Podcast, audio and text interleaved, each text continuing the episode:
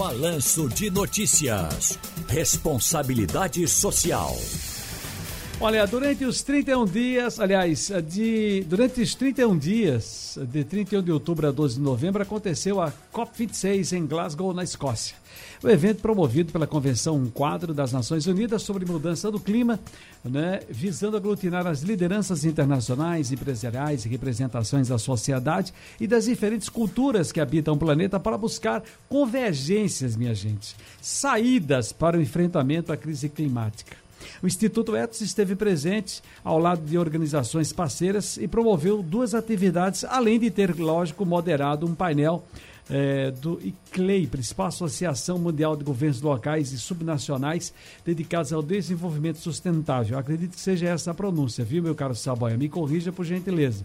Propostas e recomendações empresariais é, para a NDC brasileira. Enfim, em vista disso, o setor empresarial, sob a coordenação do Instituto Etos, lançou suas propostas e recomendações para a administração pública federal em evento oficial na COP26 e no último dia 9 de novembro de 2021, que contou aí com a participação das empresas Natura, Mafrig, entre outras, além do deputado federal pelo Amazonas, Marcelo Ramos, do secretário de Meio Ambiente e Sustentabilidade de Pernambuco, José Bertotti, e do governador do Mato Grosso, Mauro Mendes.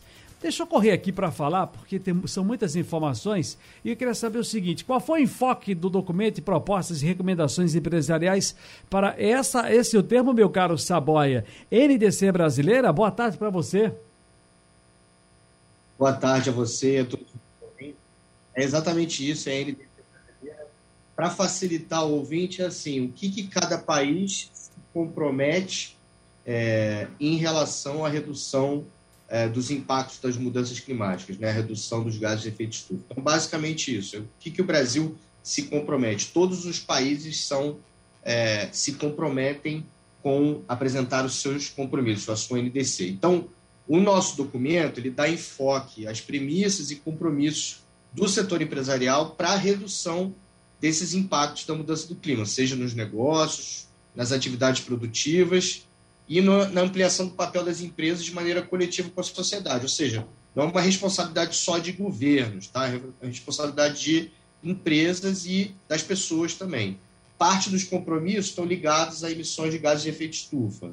Então, você tem que medir e reduzir as emissões de gases, aumentar a eficiência energética, buscar a emissão zero até 2030, e outros eixos são ligados a cadeias de valor, a sociobiodiversidade, por exemplo. Uhum. Sabá, deixa eu dizer o seguinte a você: são muitas coisas que a gente tem para conversar, o tempo é muito curto. E que eu acho mais é. importante dizer para as pessoas é o seguinte: eu queria muito que você, como você sabe, falar diretamente para esse nosso público e dissesse o que esperar da COP26, o que o mundo pode esperar, o que o meu neto pode esperar, o que o teu neto pode esperar disso tudo que foi discutido nesses dias todos lá em Glasgow. É, assim, o que a gente pode dizer, viu, é que eu acho que cada vez mais as pessoas estão entendendo que a crise do clima, né, os impactos do clima, não é um problema do futuro, né? é um problema que precisa ser enfrentado agora. Né? Porque se ele não for enfrentado agora, é, os problemas vão ser muitos no futuro. Vou dar um exemplo. É, a questão de, de, de desmatamento né, e, e, etc., as pessoas não têm essa, essa percepção, mas ao se desmatar as florestas, você diminui é, o regime de chuvas. E você diminuir de, chuva, regime de chuvas significa ter menos água né, para você utilizar para beber, para enfim, para as necessidades. Você ter menos produção agrícola, porque a produção agrícola depende de água. Enfim, são muitos os problemas. Então, acho que essa COP serviu um pouco para cair essa ficha, ainda que tardia, e os países realmente terem que avançar em relação àqueles compromissos é, que precisam ser feitos, como eu disse, compartilhados com as empresas e a sociedade. É, rapaz, a gente fica. Eu, sinceramente, li, reli, colocamos o colega semana passada aqui para falar sobre tudo isso que vocês estão, vocês fizeram, Sim. a participação do, do, Edson lá na, do Edson lá no Instituto Edson lá na, em Glasgow. A gente escutando também as redes de televisão, tanto aqui quanto fora, lendo as matérias nos sites. É de dar uma tristeza, rapaz, a falta de comprometimento das nossas lideranças, dos nossos países e nações em tudo isso. A começar pelo nosso próprio país. É difícil, muito difícil. É. Muito difícil mesmo. Meu caro Felipe Saboia, é diretor adjunto do Instituto Etos, mais uma vez aqui com a gente, sempre um bom papo, sempre uma boa conversa. Saudade de você, camarada. Felicidades, hein? Saudades, um abraço.